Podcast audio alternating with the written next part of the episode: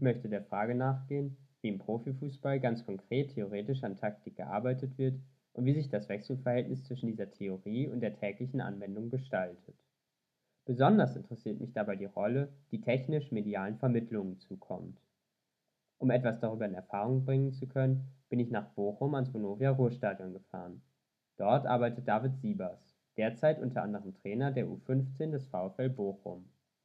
Toll wäre es, wenn du dich einfach nur ganz kurz vorstellen könntest, nochmal, was du, was du hier genau machst und wie du dazu gekommen bist, wirklich nur kurz als kleiner Einstieg. Ja, mein Name ist David Siebers, bin 29 Jahre, bin in meinem 15. Jahr Trainer und ähm, habe hier verschiedenste Aufgaben. Meine Hauptaufgabe ist Trainer der U15 Junioren, jetzt im zweiten Jahr, davor hatte ich die U14 Junioren. Ähm, zusätzlich bin ich noch Bereichsleiter für den Bereich U12 bis U15 und auch noch zusätzlich verantwortlich für das Marketing im Talentwerk, das heißt dann im Social Media Bereich. Alles klar. Und du bist schon ziemlich lange Trainer. Ja. Wie, wie bist du dazu, also wie bist du dazu gekommen?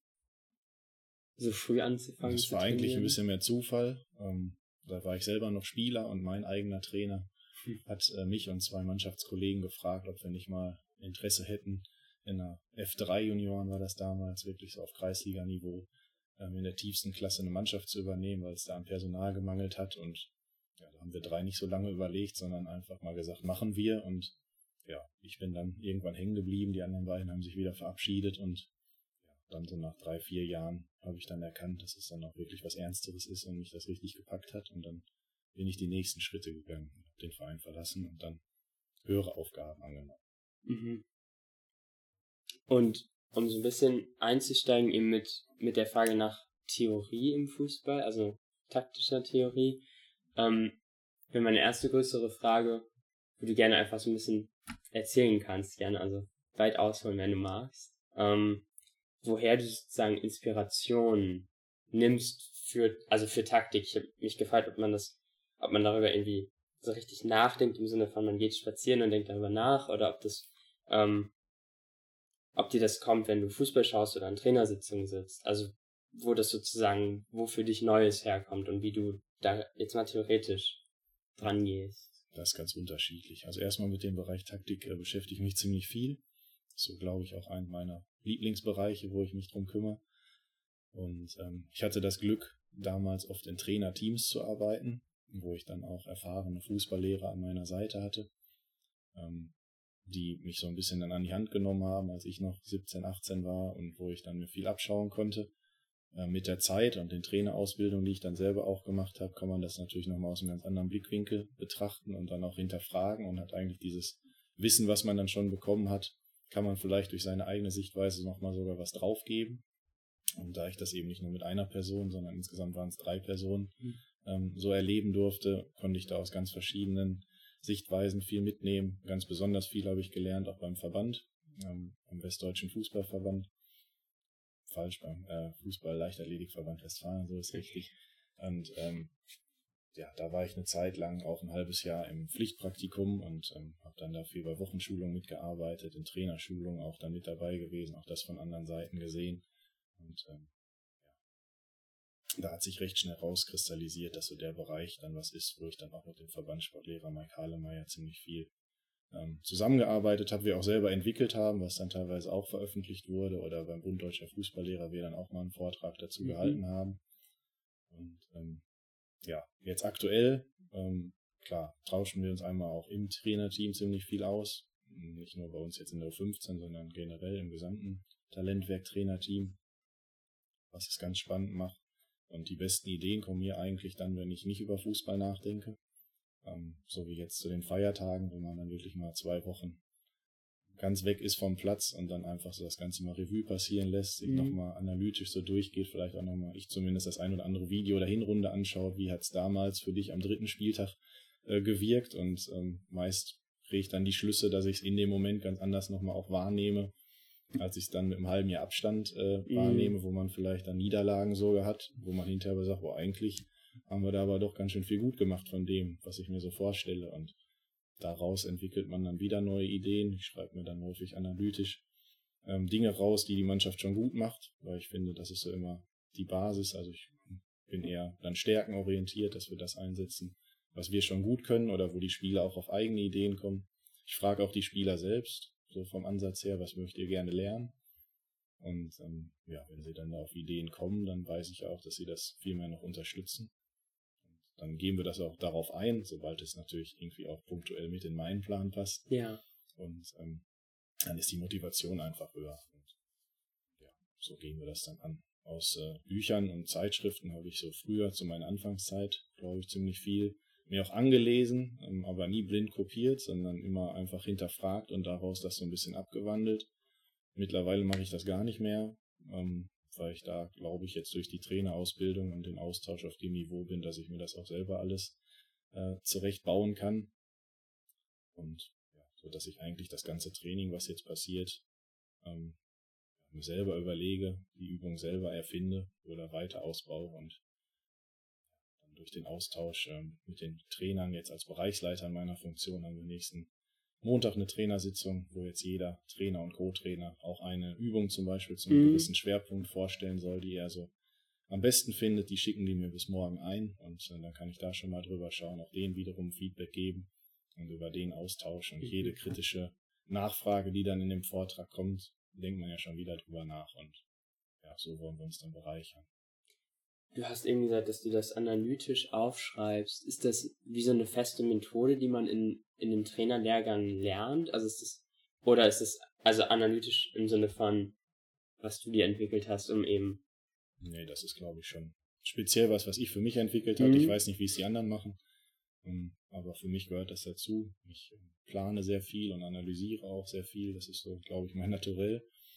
Und ähm, ja, orientiere mich da sehr an den Fakten, die dann da auch rauskommen. Dann so über die Tage einfach ein paar weiße Zettel bei mir in der Wohnung und wenn mir Gedanken kommen, schreibe ich das wie eine Art Mindmap auf und probiere mhm. das dann zu verknüpfen und daraus dann wieder was abzuleiten, dann wenn es dann jetzt wieder losgegangen ist. Ja, und weil du jetzt gerade über Fakten gesprochen hast, das sind sowas wie statistische Werte oder weil das genau. ist man ja überhaupt nicht drin. Hat jetzt nicht direkt was mit äh, der Taktik zu tun, aber wir ähm, haben auch eine Datenbank, wo wir die Spielminuten hinterlegen, in welchen Abschnitten wir Tore kassieren oder auch Tore mhm. schießen. Ähm, das dann wiederum im Video anzuschauen, warum das genau in diesen Phasen so da ist, was das dann mit der Trainingssteuerung, der Trainingsplanung zu mhm. tun hat, dass man das einfach nochmal so alles durchgeht. Ja, das meine ich dann. Okay. Und nochmal so eine Frage, die ganz in die ähnliche Richtung geht, weil du eben auch davon gesprochen, also davon gesprochen hast, wenn dir dann was einfällt. Ähm, das könnte sowas sein wie irgendwie eine Verbindung zwischen einer Zeit, wann Tore fallen und, und dem Training? Oder muss man sich das so vorstellen, dass das irgendwie sowas wie, ähm, tja, keine Ahnung, das ist, wenn man so krass von außen, ich meine, man kennt ja irgendwie übers, das Fernsehen so ein bisschen so Taktik-Sachen, wenn man es irgendwie über so Artikel im Internet, kennt das bisschen durch Football Manager, das Computerspiel so, aber man weiß ja überhaupt nicht, ja, wie es wirklich jetzt gerade. War ja dann also, mehr, wenn wir das Beispiel nehmen, was du jetzt angesprochen hast, geht es ja mehr um den Ausdauerfaktor. Ähm, genau. Ähm, und dann auf die Trainingsplanung im athletischen Bereich. Wenn wir jetzt mehr auf die Taktik gehen, muss es ja so vorstellen, dass immer zwei Trainer eine Idee haben, die sie äh, erstmal in einer Aufstellung und im System mhm. widerspiegeln. Ähm, jeder versucht natürlich, wie beim Schach, so ein bisschen den anderen in irgendeinem Raum Schachmatt zu setzen. Ähm, und das wird sich dazu entwickeln. Also vor ein paar Jahren war es, glaube ich, so, du wusstest bei einer Mannschaft, die stellt so auf und die spielt am ersten Spieltag so, die spielt am fünften Spieltag so und die spielt am zehnten Spieltag so. Und entweder es klappt oder es klappt nicht, bis der Trainer weg ist. Und mittlerweile entwickelt sich so mehr dahin, dass die Trainer viel flexibler werden. Da haben wir ja so ein paar Vorreiter auch in der Bundesliga dann mhm. gefunden, die das eingeführt haben, wo mal zehn Minuten das gespielt wird, dann wieder das andere, dann passt sich vielleicht das gegnerische Team an. Wie setzt du dann wieder da drauf?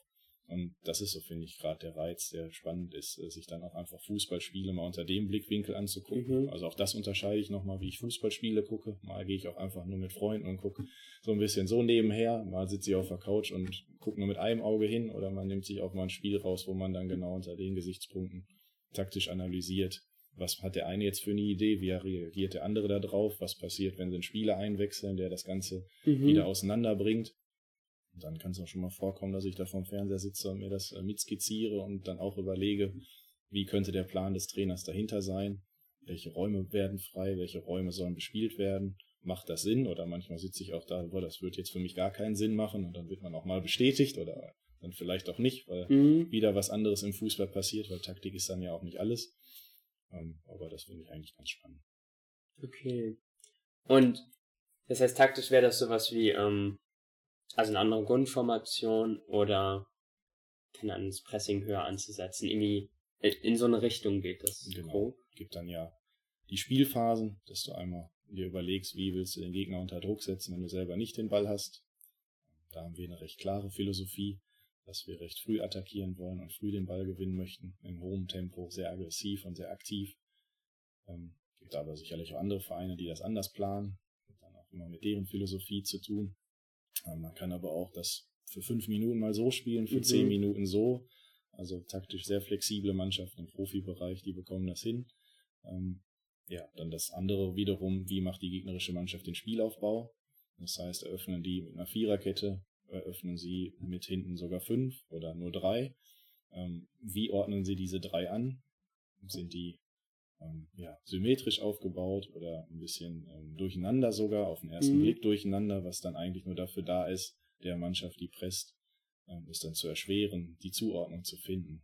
Weil das ist so auch der Ansatz, den wir dann haben, dass man eigentlich im Pressing schon immer eine klare Zuordnung, ähm, okay. eine Zuständigkeit, so würde ich es nennen. Also wir spielen keine Manndeckung, das ist was ganz anderes, aber eine Zuständigkeit, in welchem Raum welcher Spieler von wem attackiert wird. Mhm. So, und sobald diese Spieler in den Räumen sich natürlich in andere Räume bewegen, muss dann wieder die verteidigende Mannschaft so clever sein und schnell äh, handeln können, dass sie dann trotzdem noch den Zugriff haben. Und dieses Spiel, das ist dann gerade das, was spannend ist, dieses Hin und Her. Wer ist jetzt den einen Schritt voraus und wer kriegt trotzdem dann die Lösung hin? Und wenn die so aufbauen, hat die Mannschaft dann im Spiel selber die Lösung oder wenn sie dann wieder anders aufbauen, mhm. ähm, was macht man wieder dagegen? Und ähm, ja, so hängt das eigentlich alles zusammen. Und gibt es da, da habe ich eigentlich zwei Fragen zu. Ich fange mal mit, mit der einen an, nämlich gibt es da sowas wie, weil du eben von dem, zum Beispiel davon, dass ihr, dass, dass ihr eigentlich sozusagen ähm, das Ideal habt, immer früh zu pressen.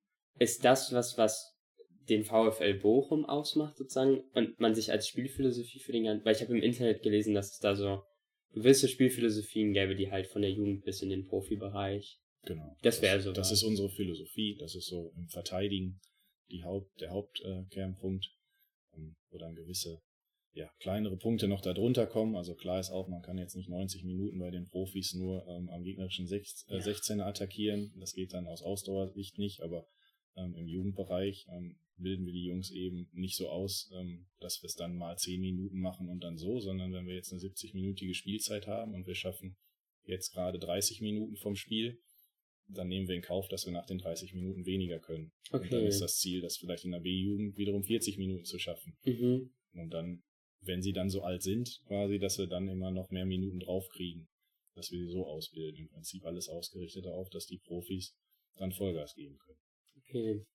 Und die andere Frage wäre nämlich, ob es, ähm, ob es da so richtige Lager gibt, also rein theoretisch. Ob, also, also ob man wie so sagen kann, auch bei, keine Ahnung, großen Trainerlehrgängen oder so, dass es so, wie so Schulen gibt. Also in, in zum Beispiel in, in Geisteswissenschaften gibt es richtige Denkschulen. Man kann total Leute einsortieren teilweise. Und da wäre meine Frage, gibt es da auch so, mir fallen jetzt nur so blöde Überschriften ein, wie so die Leute, die so ein krasses Gegenpressing spielen und dann die, die irgendwie Ballbesitz. Kann man das so einsortieren oder hat da einfach jeder sein? Nee, also ist mir noch nicht bekannt. Ähm, in der Trainerausbildung vom DFB wird alles ziemlich gleich äh, häufig angesprochen. Und dann ähm, geht es ja nicht darum, was richtig oder falsch ist, sondern jeder muss einfach nur Klar. für sich raussuchen, was möchte er spielen. Da sind die Vereine frei und ja, aber auch nicht alle Vereine, glaube ich, sind da so, dass sie es so durchziehen, wie wir das tun. Also das ist schon ziemlich stringent, dass wir das von der kleinsten Mannschaft probieren mit den Mechanismen bis hin nach oben hin und ja, so die letzten Monate und Jahre kann man das dann ja auch schon erkennen, aber es braucht sicherlich noch Zeit, bis es dann komplett äh, mhm. durchgängig zu sehen ist. Ähm, ich würde so ein bisschen auf die auf die Anwendung jetzt so ein bisschen springen und da hätte ich die Frage, wie man wie man so eine, also wenn man jetzt zum Beispiel eine neue Mannschaft kriegt als Trainer, ähm, machst du da sowas wie, dass du dir für jeden Spieler, die ja erstmal neu für dich sind, wahrscheinlich, oder wenn du ähm, die anderen Jugendmannschaften so ein bisschen mitmanagst, dann wirst du natürlich irgendwie einen groben Überblick haben, aber wahrscheinlich noch relativ grob. Nee, Nee, bei nicht mir ist grob. es nicht grob, es ist Okay. schon sehr detailliert und auch wenn Spieler zu mir kommen, dann kenne ich die schon nicht nur auf Okay. dem Platz und ähm, sondern auch privat und persönlich, weil mir das auch immer wichtig ist, um diese Spiele überhaupt spielen zu können. Mhm. Wie ist der auch charakterlich? Klar kriegt man in der kurzen Zeit dann nicht den Einblick, wie man es in der täglichen Arbeit bekommen würde, aber so ein Okay. Gefühl hat man dann ja schon dafür. Also meist äh, weiß ich schon vorher, welche Stärken und welche Schwächen die Spieler haben. Und fertigst du dafür irgendwas an, wie so kleine Steckbriefe oder du hast eben von der Datenbank gesprochen oder machst du das alles im Kopf? Nee, da haben wir eine Datenbank, Scouting-Datenbank, aber das betrifft natürlich auch eigene Spieler, Okay. die wir dann auch äh, halbjährlich analysieren und dann auch da deren Stärken und Schwächen eintragen, wo auch ein eigener Fragebogen für die Spieler freigeschaltet werden kann, wo Mhm. sie auch ihre Stärken und Schwächen einschätzen können, sodass man das dann mal abgleichen kann, ob wie die Wahrnehmung des Spielers ist. Da kommen dann manchmal auch ganz interessante Sachen raus, dass ja, ein Trainer irgendwo eine Schwäche einschätzt und er eine Stärke oder genau andersrum, okay. ähm, was dann sicherlich für Gesprächsbedarf zum Gesprächsbedarf. Das heißt, und das ist nicht nur irgendwie eine Datenbank dann mit statistischen Werten, sondern da schreibt man auch rein, keine Genau. Ahnung, dribbelt gut, Genau. weiß ich nicht. Ja. Okay, Beobachtung und. Und das macht ihr einmal im halben Jahr, so turnusmäßig, oder wird das die ganze Zeit? Also gehst du nach dem Training, wenn dir irgendwie auffällt, okay, der jetzt irgendwie seinen schwachen Fuß total verbessert, dann schreibe ich das eben da rein? Oder, also wie muss man sich das vorstellen? Ist, ist das wichtig, die ganze Zeit daran zu arbeiten oder passiert das einfach ab und an mal? Daran zu arbeiten, es einzutragen Genau. oder an dem linken Fuß oder dem schwachen Genau. Fuß zu arbeiten. Ja. Was von beiden jetzt? Also daran zu arbeiten, diese, diese Datenbank die ganze Zeit zu pflegen. Ist das was, wo man die ganze Zeit irgendwie dran ist? Oder macht man das halt einmal im halben Jahr und hat's eh im Kopf? Und Ja, das müsste man jetzt differenzieren, kommt auf den Bereich an. Also diese Großanalyse macht man dann jedes halbe Jahr, weil die auch wirklich richtig Zeit in Anspruch nimmt. okay. Ähm, aber trotzdem tragen wir jedes Training ein, bewerten Okay. auch jedes Training, wie wir im Trainerteam äh, einschätzen, wie sich unsere Spieler an dem Tag präsentiert haben. Das dann aber ähm, weniger dann qualitativ, dass wir da einen großen Text zu schreiben. Das besprechen wir dann für uns. Ähm, dann geht's eher nach dem Notensystem, Mhm. ähm, dass wir das für uns eintragen, sodass wir dann aber auch immer nach einem Monat eine Statistik haben, welcher Spieler hat jetzt äh, seine Form verbessert, in Anführungsstrichen, und auch nicht, sodass wir das dann auch nochmal hinterfragen können. Mhm. Und kannst du über diesen, über diese Großerfassung noch ein bisschen was erzählen? Also was, das kann man sich ja von außen nicht, also nicht so richtig vorstellen. Man kann sich nur, beziehungsweise man kann sich was vorstellen, aber ob das stimmt, weiß man halt so gar nicht. Also was für Attribute da wichtig sind oder was, was da passiert.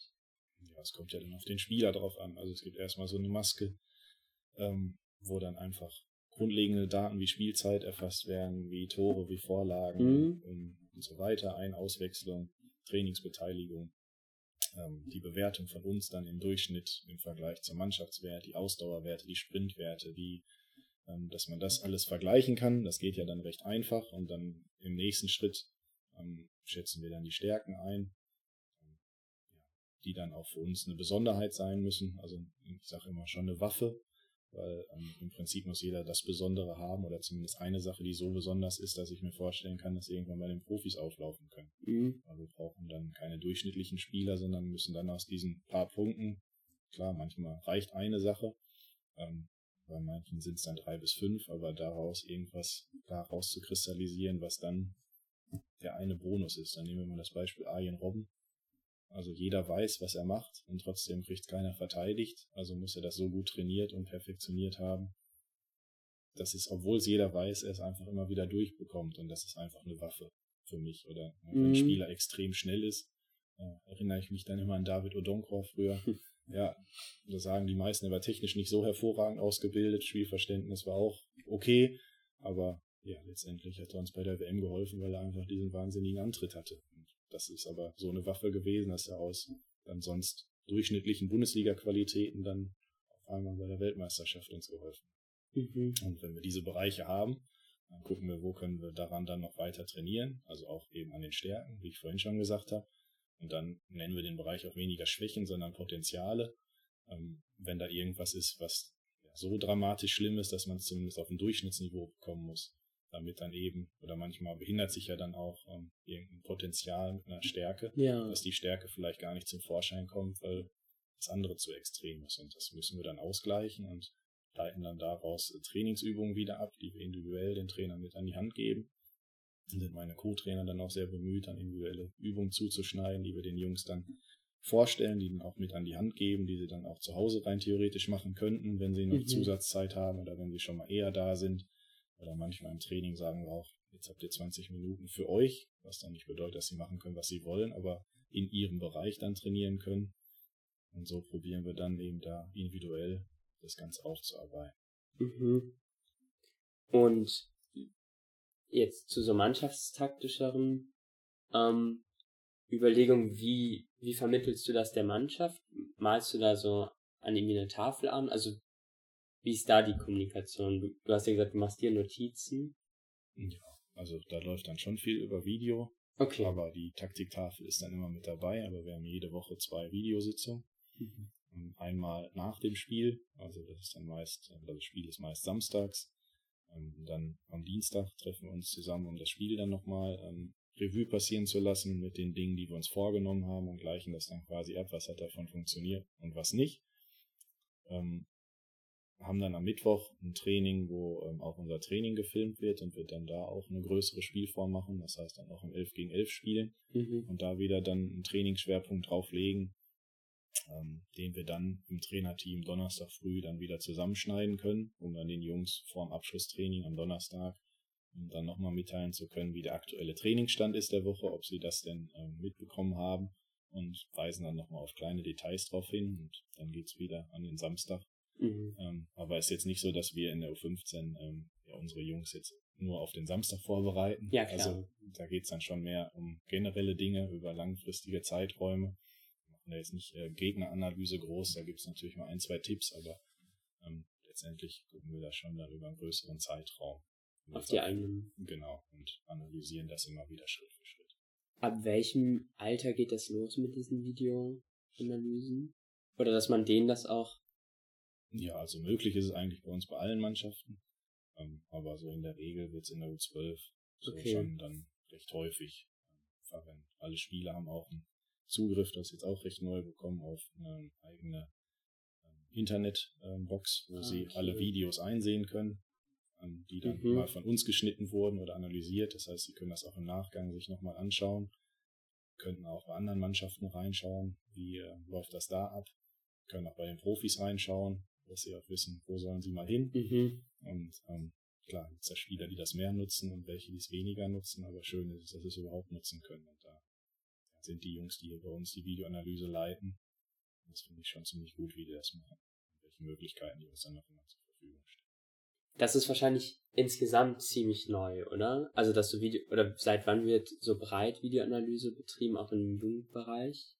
Kann ich jetzt nicht an einer Jahreszahl ja, also betiteln. Also, es wird, oh. wie alles beim Fußball, entwickelt sich das äh, rasant schnell. Mhm. Ich würde sagen, dass der VfL Bochum schon ziemlich lange ähm, Videoanalyse macht. Hat dann, glaube ich, begonnen auch irgendwann, als es den HiPod das erste Mal gab. Das müsste jetzt so, weiß ich nicht, schon fast zehn Jahre oder so zurückliegen. Das ist ein Aufnahmegerät, wo man ähm, ja, die Kamera ziemlich hochschieben kann, so auf acht bis zwölf Meter hoch ah, okay. und von oben dann auch äh, normale Spiele sehen kann, wo man nicht im Stadion spielt. Und ähm, so ab dem Zeitpunkt habe ich es wahrgenommen, dass es dann explizit dann auch um Mannschaftstaktik geht, weil man dann einfach auch den richtigen Blick dafür hat. Und das weiß ich, dass der VfL Bochum das auch recht früh hatte und ähm, sich dann auch damit beschäftigt hat. Da war ich aber noch nicht hier, aber seitdem ich hier bin, ist das gang und gäbe. aber jetzt mit der Box und dass das immer noch weiter aufgestellt wird und dass wir Videoanalysten auch fürs Training haben, das hat sich dann auch mit der Zeit entwickelt. Und das heißt, wenn, wenn ihr jetzt ein Ligaspiel habt oder so, ist da jemand dabei, der diese Kamera einstellt und alles, oder das macht ihr, weil das so einfach? Nee, also da ist jemand dabei und Videoanalysten, der und der filmt das richtig genau, sozusagen. Der fährt dann mit oder ist dann hier vor Ort, die wird eingeteilt von dem Chef der Abteilung ja. und dann müssen wir uns da nicht drum kümmern, weil da hätte okay. ich dann auch am Spieltag keinen Kopf. Ja klar. Interessant. Das heißt, eigentlich hat so ein bisschen dieses, diese Kamera das so ein bisschen ermöglicht, das so breit einzuführen, also diese Technik in dieser Box. Ja, genau. Vorher war es dann mehr ähm, klar, dass man an der Tafel Magnete hin und her schiebt und dann in der Nachbetrachtung ist es so sicherlich angenehmer, weil dann spielst, äh, erzählst du dem Spieler hier, du hast in der Situation so und so gestanden, dann sagt dir der Spieler, nee, habe ich gar nicht. Mhm. Okay. So, und wenn du einfach das Video hast und es ihm zeigen kannst, ähm, dann kann er sich da nicht mehr so leicht raussehen und sieht vielleicht auch nochmal, was man dann meint und dafür ist es, glaube ich, dann einfach vom Sehen, vom, wenn man sich selber sieht, glaube ich, lernt man dann doch nochmal am meisten. Mhm. Das ist dann schon ganz gut. Aber klar, auch an der Taktiktafel kann man das gut vermitteln, wenn man es gut erklären kann. Das äh, wird auch weiter eingesetzt. Also die anderen Tage oder vorm Training werden dann auch Schwerpunkte daran skizziert oder werden dann auch von den Jungs selber an die Tafel geholt und dann dürfen die der Mannschaft was vorstellen. Dann sieht man ja auch, ob die das erklären können und es verstanden haben oder eben auch nicht. Und trackt ihr auch schon bei der Jugend irgendwie andere Daten, sowas wie Laufleistung und so? Nee, das haben wir jetzt Gar nicht. Okay. Aber Laufleistung jetzt ähm, in der U17 und U19 schon. Also das wird dann über Pulsgurte Okay. gesteuert, dass wir dann auch da das Ganze kontrollieren können, in welchen Bereichen die sich auch im Spiel bewegen. Mhm. Ähm, aber jetzt in der U15 nicht. Okay, das fängt sozusagen eins höher an. Und sowas wie Ballkontakt oder so. Ja, also gibt es dann einzelne Analysen mal, aber jetzt nicht äh, ein direktes Okay. Programm, was wir drüber Ja. legen, was wir ganz gern machen. Da nehme ich dann immer das Beispiel von unserem Sechser. Äh, am Anfang der Saison haben wir ihm einfach mal all seine Pässe äh, rausgeschnitten und dann auch gezeigt, in welche Richtung er die gespielt Mhm. hat. Und da kam eben raus, dass er grüne Pässe, also angekommene Bälle, hauptsächlich nach rechts, links und nach hinten gespielt hat. Ähm, und die, die nach vorne zum Tor des Gegners gerichtet waren, dann eher auch, ja, nicht viele waren und wenn dann auch oft rot. Und als wir ihm das dann mal aufgezeigt haben, hat er auch verstanden, was wir damit wollen, nämlich ihn dazu ermutigen, dass wir es trainieren, dass er mehr den Mut hat, in die Tiefe zu spielen. Weil dann hilft mir ja auch keine 90% Passquote, wenn ich nur Mhm. vom Innenverteidiger zum Torwart passe, sondern es geht ja hauptsächlich dann darum, in die Tiefe zu kommen und Gegner zu überspielen. Und ja, seitdem macht er das und jetzt steht bald aus, dann, dass wir dann nochmal eine neue Analyse ihm dann Okay. anfertigen und dann kann man das übereinander legen. Aber wie ich es jetzt selber wahrnehme, weiß ich schon, dass das eine definitiv gute Steigerung ist. Mhm. Und sowas gibt dann Okay. auch den Spielern einfach ein gutes Gefühl. Wenn sie dann individuell sowas für sich ausgearbeitet bekommen, dann merken sie auch, wie man sich mit ihnen beschäftigt und bekräftigt sie dann auch, um das durchzuziehen. Mhm. Okay. Ähm, da haben wir auch schon ein bisschen drüber gesprochen, nämlich, dass der Gegner nicht im Hauptfokus steht. Das wäre auch nochmal meine Frage, wie, ähm, also wie wichtig ist es in so einem Jugendbereich Ergebnisse zu erzielen gegenüber der, der Entwicklung? Also man könnte sich ja vorstellen, dass es irgendwie, dass man taktisches einführt und es dauert halt. Ähm, und ist eigentlich ganz zufrieden damit, wie sich das entwickelt, verliert aber irgendwie die Spiele, weil das noch nicht ganz ist Genau. es dann, also hat man direkt einen Ergebnisdruck oder geht es da vor allem um die Entwicklung? Also wenn man es zulässt, das macht für mich genau einen guten Jugendtrainer aus. Ähm, weil letztendlich geht es nur um die Entwicklung. Mhm. Und natürlich ähm, wollen wir auch eine Siegermentalität äh, den Jungs beibringen. Ähm, aber ich bin dann immer der Meinung, wenn jemand gut ausbildet und die Mannschaft sich gut entwickelt, dann werden die Ergebnisse auch automatisch folgen. Mhm. Und ähm, ja, das kann man dann gar nicht verhindern, wenn man es gut macht. Und ähm, ich sage den Jungs dann auch immer, wenn dann solche äh, Situationen mal da sind, eigentlich geht's alles nur darum, sie vorzubereiten, wenn sie 18, 19 sind und wirklich Profi werden können. Und dann nenne ich immer das Beispiel, wenn du deine erste Autogrammkarte bekommst, steht da drauf, dass du in der U13 irgendwann eine Meisterschaft oder ein Hallenturnier gewonnen hast. Steht da nicht drauf, das interessiert keinen. Und dann geht's viel mehr darum, kannst du richtig dribbeln, kannst du passen, Mhm. kannst du in dem Moment das, kannst du die Taktik anwenden. Und dann hast du eine Chance, Profi zu werden. Ja. Und deswegen lassen wir da uns nicht so von äh, blenden, sondern uns geht's um die Entwicklung, die bewerten wir auch. Und wenn die positiv ist, kommen die Ergebnisse automatisch, aber wir stellen keine Trainer in Frage. Nur weil jetzt mal zwei, drei, vier, fünf Spiele sogar am Stück nicht äh, gewonnen worden sind. Hast du das denn schon mal erlebt, dass es so eine, dass man wie sowas taktisch neu einführt und es irgendwann so richtig funktioniert, aber wirklich Zeit braucht in Spielen? Also ist es so, dass so eine Veränderung dann erstmal. Das braucht immer Zeit. Also ähm, gerade die Jungs lernen ja auch, ist ja auch erwiesen jetzt nicht, ähm, dass sie eins, was man heute trainiert, dass sie es morgen umsetzen können, sondern dass sie meist auch unterbewusst erstmal Zeit brauchen, das Ganze zu verarbeiten. Und oftmals ist dann so, man arbeitet vielleicht heute an einem Schwerpunkt oder die ganze Woche und die nächste Woche auch noch und sieht es aber nicht in Woche drei, Mhm. sondern sieht es dann in Woche sieben oder acht, obwohl man dann gerade beim ganz anderen Schwerpunkt ist. Wo das Unterbewusstsein das dann einfach mitgesteuert hat und dann das Lernen, weil das erfolgt ja dann ähm, nicht stetig ansteigend, sondern dann so in Schüben und ab und zu kommt das und das, ich habe jetzt gestern zum Beispiel mit meinem Trainerteam eine Sache besprochen, die haben wir sehr viel vor der Winterpause trainiert. Ja, und jetzt gestern spielen die das nahezu in Perfektion aus, wo man sagt, jetzt haben wir es die letzten drei Tage gar nicht gemacht, aber Mhm. ähm, anscheinend hat sich das dann gefestigt bei allen. Und das ist dann wichtig und das braucht definitiv Zeit. Und gerade bei Taktik ist ja auch wichtig, ähm, elf Spieler auf dem Platz und da ist auch wichtig, dass alle elf das erstmal verstehen.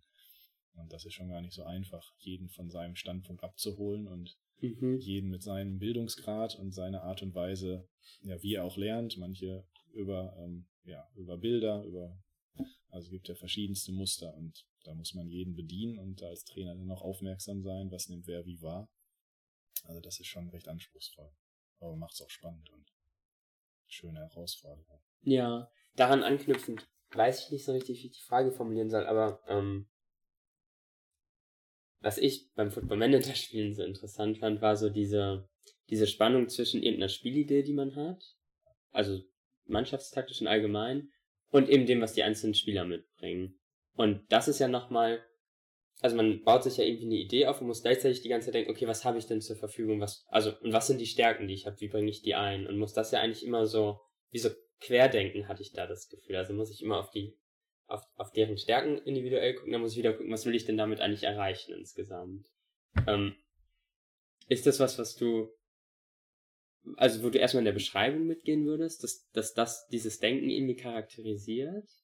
Ich würde sagen, da müssen wir einen Schritt früher anfangen, weil da geht es ja eigentlich dann schon um Personalauswahl und die Sichtung und Scouting. Und wenn man jetzt eine klare Philosophie über ein paar Jahre hat und weiß, wie wir, die Profis und auch im Jugendbereich wir spielen wollen, mhm. dann muss man natürlich auch ähm, die Spieler dafür dann auswählen oder auch ausbilden. Ab einem gewissen Grad merkt man dann vielleicht einen Spieler, der schon seit der U9 da ist, dass es in der U14 dann nicht mehr passt, ähm, weil er das nicht mitgehen kann, die körperliche Entwicklung dann nicht mehr so passt.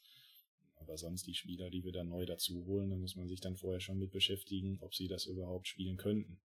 Okay, das heißt, diese allgemeine Spielidee ist eigentlich schon so implementiert, also die steht auf einer Art grob eh schon, dass man von da aus eh dann sozusagen nur Spieler holt, die dazu auch wieder passen und so ein bisschen das Grundproblem irgendwann mal gelöst. Das wäre das Ideal. Okay. Also wir werden nicht, weil wir vier äh, hervorragende Innenverteidiger haben, mit einer Viererkette nur aus vier Innenverteidigern spielen. Also es wäre sicherlich ein Ansatz, dann auch im Seniorenfußball so Spiele zu gewinnen.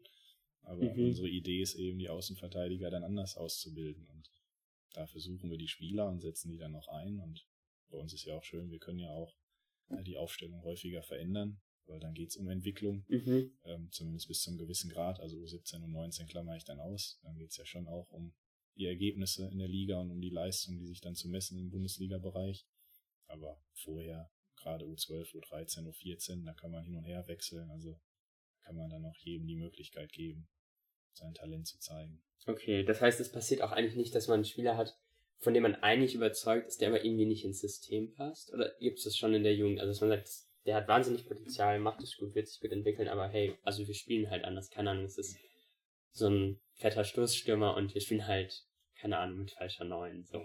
Ja, dann hätten wir nicht geholt, aber ich weiß, was du vorher meintest, also natürlich gibt es auch mal Spieler, die hier nicht einschlagen, also da, es passt nicht immer alles zusammen, da gehören dann aber mehr Bereiche zu, wie ist die Anreise, von wie weit kommt er weg, mhm. fühlt er sich wohl, wie ist das Mannschaftsklima, passt er da rein, ähm, wie ist der Trainer, auch für, kommt er mit dem gut klar? Wie ist es grundsätzlich, wie ist seine private Situation, wie ist seine Schulsituation? Also das kann so viele Faktoren sein, die man abdecken muss. Und wenn davon nur einer meist äh, kaputt geht, dann ist schon der Weg zum Profi ziemlich schwer. Also da mhm. muss man schon ziemlich gut aufgefangen sein dann. Und da probieren wir ja auch sehr breit dann uns um die Jungs zu kümmern. Und, aber es wird immer mal wieder vorkommen, dass wir einen Spieler auch abgeben müssen, äh, weil genau das nicht funktioniert hat. Ich habe mich noch gefragt, das geht so ein bisschen, zielt auf was anderes ab, ähm, weil ich gesehen habe, dass du auch Sportmanagement studiert hast.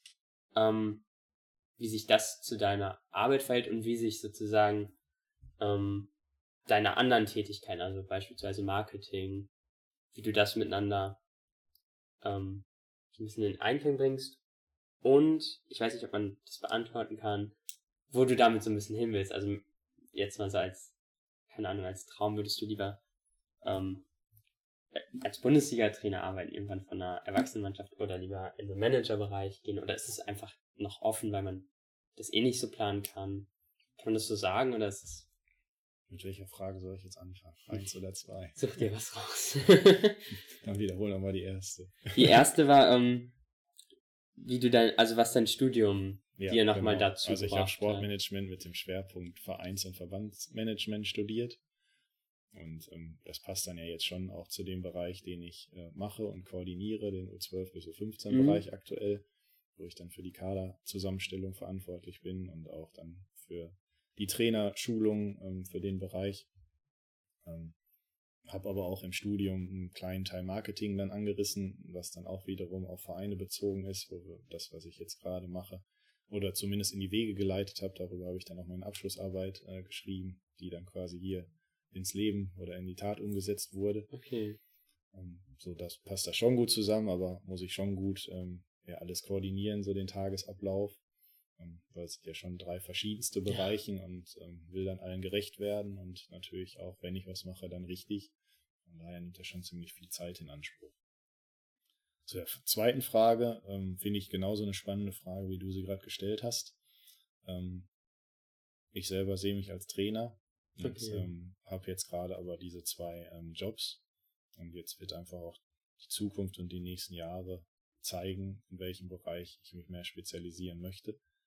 Ähm, aber Fakt ist, dass ich irgendwann nicht mehr beide Bereiche gleichzeitig mhm. machen werden will. Und ähm, was für mich ein großes Ziel ist, ist, dass ich einen Fußballlehrerlehrgang machen möchte. Das ist so der nächste Schritt, den ich mir gesetzt habe. Also das Ziel habe ich ganz klar. Damit wären dann rein theoretisch auch die Bedingungen erfüllt, um dann irgendwann mal Profitrainer zu werden. Das ist jetzt aber noch gerade weit weg, weil ja. ich mich äh, in der Jugend äh, erstmal sehr wohl fühle, äh, auch in dem Altersbereich sehr wohl fühle. Ich habe jetzt alle Altersbereiche außer Minikicker in meiner Laufbahn mal trainiert, sodass ich mich da auch jetzt nicht sagen würde, ich kann nur den Bereich, sondern ich kann mich auch in älteren und jüngeren Bereichen sehen. Und letztendlich geht es immer darum, dass ich gute Rahmenbedingungen habe und eine tolle Mannschaft, ein gutes Trainerteam und vor allen Dingen gute Chefs, äh, die dann einem auch da den Rücken stärken und dann auch Ideen immer wieder aufnehmen. Und das ist hier vorhanden schauen wir mal, was die nächsten Jahre bringen, aber da bin ich selber ein bisschen gespannt. Ja. Aber bin für alles offen, also da. Okay. Ist klar. Ähm, mein Fragen durch. Vielen Dank. Gerne. Das war David Siebers im Gespräch. Vielen Dank fürs Zuhören.